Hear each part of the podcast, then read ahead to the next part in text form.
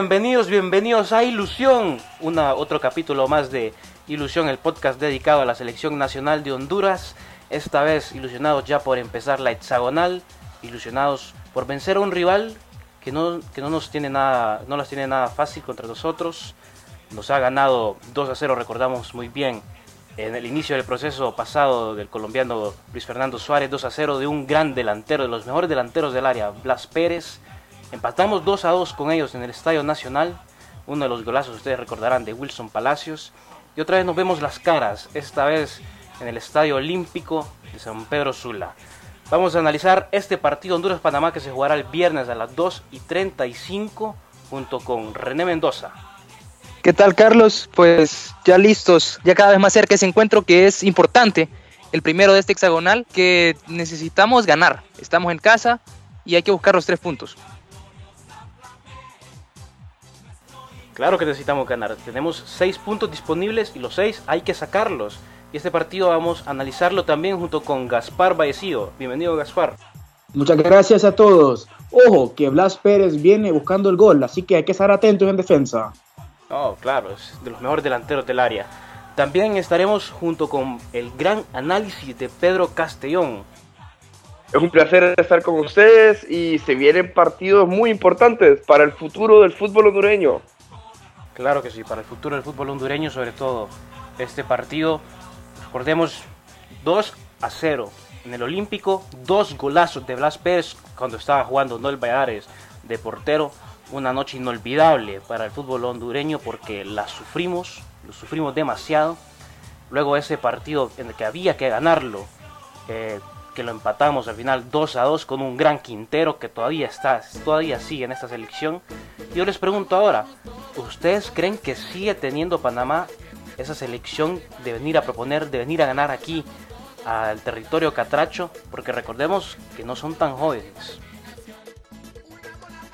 No, para mí, claro que la tiene. Eh, Panamá es una selección muy competitiva y sí, tiene todo para venir a hacer un buen partido, a proponer el juego y hacernos daño acá en, el Estadio Olímpico. Pero yo, creo que Honduras sí tiene todo el potencial para revertir eh, las características físicas y futbolísticas de los panameños y creo que tenemos una selección para sacar adelante este muy difícil partido eh, que se, presenta el, el, próximo viernes. En teoría es Panamá es de los rivales que más daño nos puede hacer, porque ha venido de menos a más, y cada vez nos tiene más eh, exacta la medida. Nos ha hecho daño en casa, nos complica mucho cuando jugamos nosotros de visitantes y creo que este partido debe ser para marcar la pauta de la hexagonal. No podemos estar dependiendo de otros partidos como, en otras ocasiones que ya se ha dado. Y nos va a complicar el equipo panameño, pero como dice Pedro, tenemos suficientes jugadores, suficiente talento para anteponernos a, este, a estos rivales que nuevamente, reitero, nos tienen medidos. Y saben qué creo yo que es importante, hay que recalcar que el jugador panameño tiene el mismo biotipo que el jugador hondureño. Eso es lo que le complica el jugador hondureño en bastante medida. Porque yo, yo creo que sí, están similares el biotipo, pero mira la edad de, de los jugadores panameños. Blas Pérez tiene 35 años. Luis Tejada, el otro delantero, tiene 35 años también. Pues entre los dos suman 70. También tienen a Felipe Avaloy, que sabemos que Felipe Avaloy no es nada joven y aún está siendo titular. Eh, es, pretendiente a titular. Pero eh, referente al biotipo hondureño, después aquí cuando un jugador llega a los 33 años, ya le están dando la patada de cualquier club hondureño. Mírenlo, ahora analizando ya al rival me preocupa mucho. Román Torres supuestamente no va a estar, así que ese todavía no se, no ha confirmado. Eh, pero es un jugador, ya lo conocemos, muy físico, un jugador que, esa, es su, es su, potencia, la verdad. Eh, además de ser muy técnico, pero también está Felipe Baloy. Y la ausencia de un delantero que ya sabe jugar en el esquema de Anthony Lozano me preocupa. Sobre todo si va a jugar con jugadores eh, como Eddie Hernández o tal vez como Rubilio, que no son tan imponentes, podríamos decir. Tal vez en altura, pero físico contra estos dos centrales no se me dificulta. Por ahí podría entrar en juego la, velocidad. de Kioto o Ellis o cualquier otro jugador hondureño, que sabemos que esa es una de nuestras potencias futbolísticas. Pero sí, me preocupa mucho el aspecto físico de Panamá. Claro, claro, su físico es muy imponente, eh, pero a mí no me gusta la dupla Kyoto-Ellis solos en punta. Creo que deben de tener un eje de ataque y que ellos vayan por las bandas, así ellos pueden aprovechar mejor sus virtudes futbolísticas. Yo creo que entre Rubilio Castillo y Eddie Hernández, yo aprovecharía a Eddie Hernández y el físico para tratar de contrarrestar su, la potencia de los panameños y ya en los últimos minutos vamos a ver qué pasa y qué es lo que requiere qué es lo que requiere el equipo en esos momentos para que el técnico Jorge Luis Pinto pueda hacer alguna modificación. Va a ser muy importante, eh, perdón, va a ser muy importante el, el cómo se dé el juego, cómo, se preste esto para los cambios, el desarrollo del medio campo, que sabemos que va a ser muy importante. Y no me preocupa tanto la parte física cuando ataquemos. Creo que es más preocupante cuando defendemos.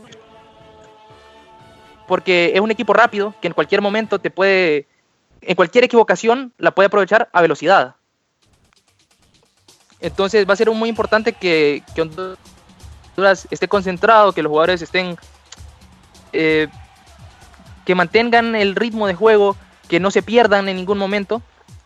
Y también dependerá de Pinto o, que se, los cambios que se hagan, ¿me entendés? Porque el entrenador afecta el resultado al final con los cambios. Ojo, ojo, René, que recordemos que no va a estar José Luis Pinto. Va a estar sí, correcto, sigue, sigue suspendido. Pero vos sabés, como dicen, que donde manda capitán no manda marinero. A mí me gustaron los cambios de Amado Guevara, no me gustaron los cambios de José Luis Pinto en México. Así que yo veo diferencias un poco en la visión o en la perspectiva del juego. Y volviendo a lo que decía Pedro, yo coincido con Pedro. Debe haber un eje, un eje que atraiga a esos mismos centrales así, a sí mismo y que libere esas dos puntas eh, por los lados que tenemos como Kioto y Ellis para aprovechar su velocidad. Claro, porque teniendo a Román Torres y Felipe Baloy y los vamos a tirar así al matadero a un jugador como Ellis, no vamos a hacer mucho. Así que me gustaría que jugáramos con un eje, tal como dice Pedro, con Eddie Hernández. Por ahí podría entrar Rubilio, pero me imagino que el favorito ahorita en este momento es Eddie Hernández. Mira, yo he estado craneando mucho sobre cómo va a salir Pinto. Si Pinto va a salir con una línea de cuatro, si va a poner cinco hombres en el medio campo, si va a salir con dos delanteros, si va a poner un delantero, si va a jugar con dos extremos, porque podría poner de extremos como Kyoto y, y, y Ellis por, por las bandas, podría jugar con un centro delantero, pero lo, importante aquí es la, función, la funcionalidad del equipo, cómo, cómo va a adaptarse el equipo ante la ausencia de un jugador como, como Anthony Lozano, porque un jugador como Anthony Lozano le da mucho al equipo, ¿no? Últimamente no ha aportado mucho en gol, pero... Yo, yo me imagino que Jorge Luis Pinto lo ha trabajado y teniendo a Eddie Hernández en la convocatoria pasada, en el mismo microciclo hace poco, y teniéndolo otra vez, yo me imagino que ha de haber trabajado ya esas mismas funciones de Anthony Lozano. Por eso yo creo que es el, es, el favorito del técnico. Carlos, pero no tiene las mismas características de Anthony Lozano. Por mucho que trabajes a Hernández o Robilio Castillo, no, no te van a jugar igual. Eh, hay años luz para mí en la calidad técnica de esos dos jugadores en comparación a la de Anthony Lozano. Y la visión de juego que tiene Anthony Lozano también, porque Anthony Lozano no es un solo delantero que está en el área, está pivoteando, está viendo los costados. Entonces, esto crea una, creo una confusión para los mediocampistas. ¿Qué va a hacer Brian Acosta y va a ser Alfredo Mejía? Si es que juegan, ¿cómo se van a asociar en el campo? ¿Con quién se va a asociar? ¿Y de qué manera? Por eso estoy pensando mucho en cómo va a parar sus hombres, Pinto. Y recordemos que su medio campo es un medio campo de muy, buenas transiciones, tanto como defensa-ataque y ataque-defensa. Son jugadores muy buenos que pasan la pelota rápido, saben que lo que tienen que hacer es recibirla y pasarla y luego moverse al espacio. Son jugadores buenísimos. Yo me estaba fijando en el partido eh, contra, contra Brasil, un amistoso que tuvieron antes de la Copa América y jugaban, estaban jugando bien a cierto punto. Entonces por ahí me preocupa mucho el mediocampo y ese era el gran debate del pasado ilusión. Y creo que todavía está. Sí, hablábamos. Porque no, porque hablábamos. Brian Acosta, Brian Acosta eh, eh, creo que está ausente, ¿verdad, René? Correcto, Brian Acosta no, no va a estar para el partido ante Panamá. Tampoco va a estar Boniek García disponibles. Eh, son las dos ausencias que pesan en este medio campo. Continúo opinando que para mí Alfredo Mejía sería la, la, mejor opción para sustituir a Brian Acosta en ese medio campo.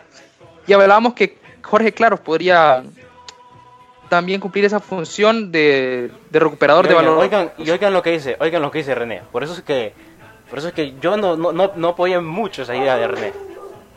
Porque están yéndose mucho a ese Alfredo Mejía, Jorge Claros, pareció mucho tal vez al de México, que, que estuvo en el Estadio Azteca. Y para un partido en casa, a mí no me gustaría mucho ese medio campo, la verdad. Me gustaría uno que fuera más ofensivo, que llegara al último cuarto de cancha.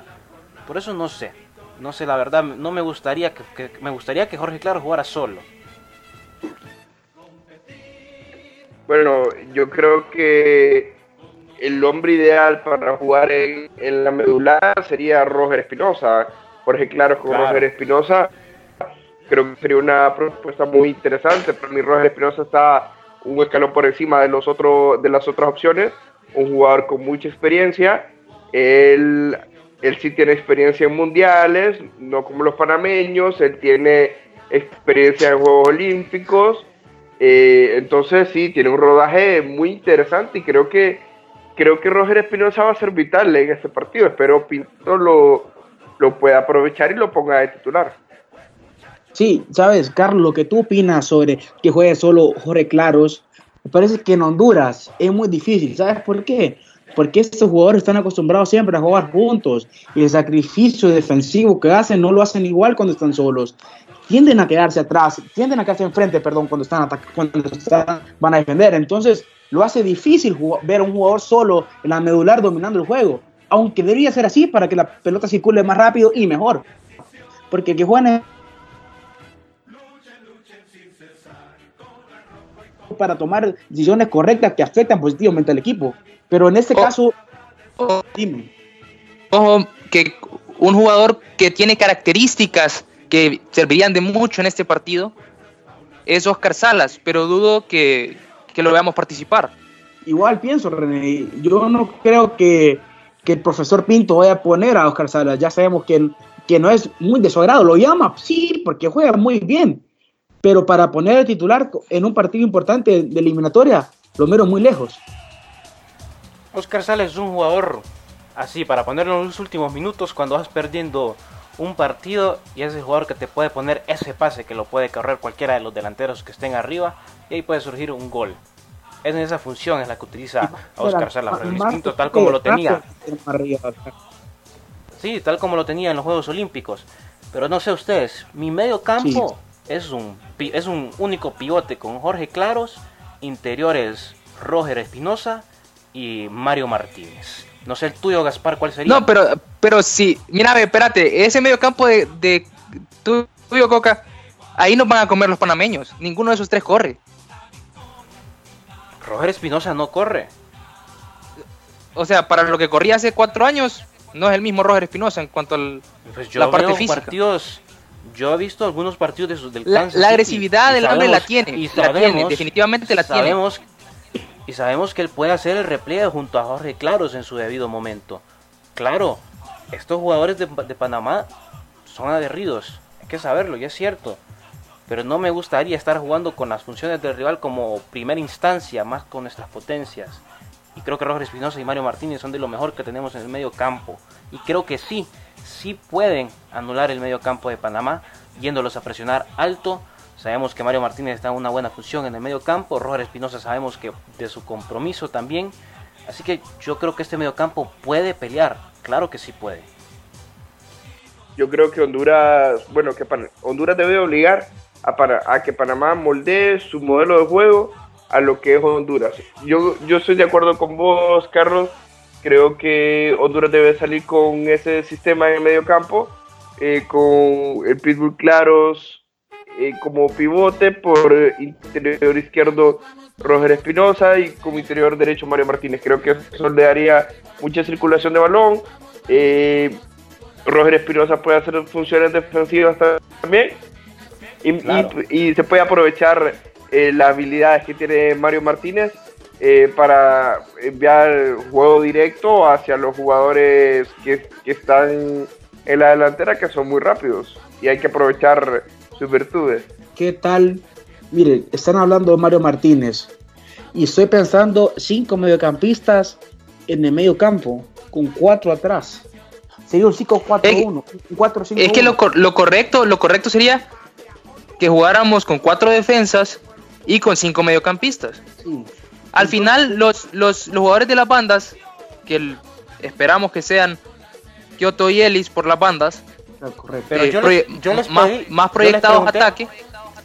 Yo les pregunté quiénes serían. Entonces, quiero que me digan entonces quiénes serían. Entonces, René, tú ese medio campo de 5 Mira, que me dices. yo, yo eh, la que no comparto ahí es a Jorge Claros. Siento que Alfredo Mejía, Alfredo Mejía podría cumplir mejor esa labor y, y ya acompañado de, de Roger Espinosa, tal vez eh, tenés mayor movilidad, tenés buena recuperación y podés presionar alto. Porque Mario Martínez no te va a correr todo el partido para presionar a la pelota. Es un jugador que lo más probable salga y lo cambie. Ok, ok. Entonces, déjame, déjame recapitular. Tú quieres Alfredo Mejía con Roger Espinosa, Kyoto y Ellis por las bandas. ¿Y qué otro mediocampista me dijiste? Y, y Mario, no, pero sería eh, como, como contención único Alfredo Mejía. Y como interiores, Ajá. Mario y Roger. Y Ellis, Bueno, no te desvías tanto de nuestra idea, la verdad. y Ellis por un lado y Kioto por el otro. Cumpliendo una función eh, de presionar la pelota, de que no salgan cómodos los laterales de Panamá. Porque no son jugadores que van a bajar a marcar. Mira, yo no con- era, concuerdo un poco, pero no con lo de Claros, porque Claros creo que puede cumplir esa función e incluso aportar más. Con su cambio de orientación, con su visión de juego, con su buen toque de balón, creo que pueden por- aportar incluso ese plus que necesitaría Honduras en el medio campo. Ya tengo la de René, ya tengo la de Pedro, me falta la tuya, Gaspar. Mira, yo creo que, para empezar, yo creo que los delanteros que tenemos no realmente no encajan lo que ocupamos, porque Eddie Hernández ni, ni ¿cómo se llama? Ni el otro delantero realmente encajan lo que Honduras ocupa. Entonces, yo Se le que- salen los colores a Gaspar. Rubilo Castillo ni Eddie Hernández se van para la banca para mí. Entonces, vamos ¿quiénes? bien en mi medio campo. Kioto y Ellis por las bandas. Roger, el Pitbull y el Alfredo. ¿Y quién va a jugar arriba? Como un falso 9, un falso 9. Ustedes díganme el nombre que ustedes lo tienen en la boca. M M10. MM10. ¿Por qué? Porque ahí, así el MM10 atrae toda la marca de los defensas, con, de los defensas panameños. ¿Qué pasa? Entonces, por las bandas se ataca bastante con él y con Kyoto. Y Pitbull tiene la- el tiempo y el espacio para crear juego por las bandas. Y retener y atacar, retener y atacar. Mover al rival para encontrar los espacios adelante.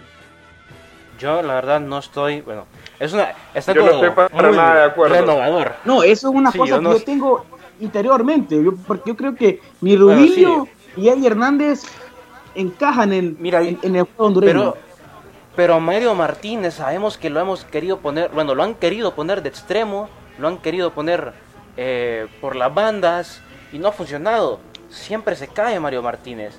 ¿Qué es lo que hace Mario Martínez todos los partidos? Juega hacia adentro, juega hacia adentro.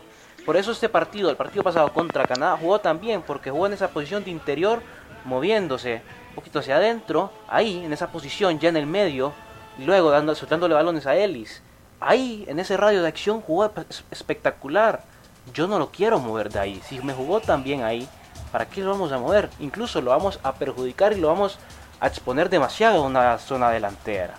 Y es que, no, es que ese momento tú tienes que hacer algún mo- movimiento, porque Eddie Hernández ni Rubilio Castillo viene una temporada irregular. Y Eddie Hernández no, ha cumplido en la selección como debería haber cumplido con, los minutos que le han dado. Entonces, yo creo, ese es mi punto de vista, Radio Escucha y compañeros, que Mario Martínez puede tener una posición de falso 9. ¿Y qué? No tiene que estar correteando mucho por las bandas. Puede retrasar su, su juego, que Honduras salga junto, eh, viaje junto con el balón y atacar desde atrás y cambiar, permutar ofensiva con Kioto o con Ellis o con Kioto que le gusta atacar. Entonces, bueno. este, se convertía más en un 4-3-3. No sé si me logran entender. Sí, sí, sí, sí, te Sí, captamos tu idea, Gaspar. Eh, sí, entonces, bueno, ya tenemos un medio campo e incluso ya me dieron su delantera. Ustedes dan más de lo que uno les pide. Pero bueno, vámonos al jugador que fue crucial en ese 2 2 en el empate aquí en Tegucigalpa. Quintero, un jugador desequilibrante, muy bueno por la banda, acostumbrado a jugar por, como extremo por la izquierda. Pero ojo, ahí falta un jugador. Brian Beckles no estará para este partido. ¿Quién podría? Bueno, podría, no se sabe, está en duda, pero podría su sustituto, que no sabemos quién será, puede ser Félix Crisanto, podría su sustituto parar a un jugador tan desequilibrante como esto rápidamente. Bueno, para mí no podría. Para mí, Negritio Quintero es un jugador que está a la vanguardia en el regate en la zona centroamericana creo que no tenemos un lateral con esas características. El, ideal sería Brian Bekeles. Si no puede jugar Brian Bekeles, creo que Honduras sufriría mucho por la banda, porque si se pone a un defensa central, lo esperaría muy atrás, entonces le daría mucho espacio para que le hicieran el 2 contra 1 y le daría mucho espacio para la diagonal de afuera hacia adentro del Negritio Quintero. Entonces, y si ponemos a Félix Crisanto que de, más vocación ofensiva, creo que no tiene el timing necesario para regresar a tiempo, para eh, cubrir eh, lo, que puede ser capaz de hacer Quintero. Se tiene que recuperar Brian Bekeles, él tiene que ser fundamental en ese partido. Si no juega Bekeles, creo que Honduras está en graves problemas. ¿Y tú, René? Yo creo que Bekeles va a jugar. Eh, al parecer ya no sintió molestias en los entrenos y es la mejor opción. El caso de Félix Crisanto es una variable interesante por su velocidad, pero lo que hablaba Pedro de su vocación ofensiva nos podría perjudicar. Y me parece que va a ser muy importante ese juego por las bandas de los laterales hondureños. Siempre hemos visto que, que llegan y que aportan algo al ataque, el caso de Emilio, caso de Bekeles que lo ha venido mejorando ese desempeño ofensivo. Pero me preocupa esa baja en la defensa central que previamente en la ilusión anterior habíamos hablado con, Coca. Sí, pero en, unos momentos vamos a tocar eso. Era una pieza importante eh, Johnny Palacios. Pero como te digo, Bekeles para mí es el jugador que debe ocupar esa posición. Sí está al 100%. Si no, vamos a darle una puerta abierta para que entre por como quiera Quintero. Bueno, por ahora, sin, breque, sin Bekeles, estaba perdida la banda derecha. ¿Y tú, Gaspar, piensas igual? No, yo pienso igual que mis compañeros. Lastimosamente, Bekeles no, no parece que no va a estar. Y Negritillo Quintero en cualquier momento puede ser ir para adentro, para afuera, abrir espacio, mandar un centro, un rezago. Y ahí está, el, está un fulminado prácticamente. Entonces, hay que tener mucha atención en esta banda. Bekeles era fundamental para este partido. Félix Crisanto, mm, bueno, desde el partido contra el Real España que lo vi, que hace mucho tiempo no juega de lateral derecho, no sé por qué tiene la idea Jorge Luis Pinto de ponerlo en esa posición, que no ha jugado prácticamente la temporada, solo dos partidos y medio ha jugado ahí. Eh, pero el partido reciente que jugó en el Real España me gustó un poco, me gustó un poco. Buscó el espacio, y recibió el balón, pero muy difícil como un jugador como, el, como Alberto Quintero del San José Earthquakes. Pasando a lo que decía René anteriormente, la ausencia de, de Johnny, Johnny Palacios es muy fundamental, sobre todo, como les dije, con una delantera muy experimentada, con Blas Pérez y con Luis Tejada, e incluso un jugador como Gabriel, como Gabriel Torres, que esa fue la dupla titular, la de Blas Pérez con Gabriel Torres en Copa América, vamos a sufrir mucho, pero muchísimo, si no está al tanto los dos Figueroa. Henry, que será el, el reemplazo del Johnny.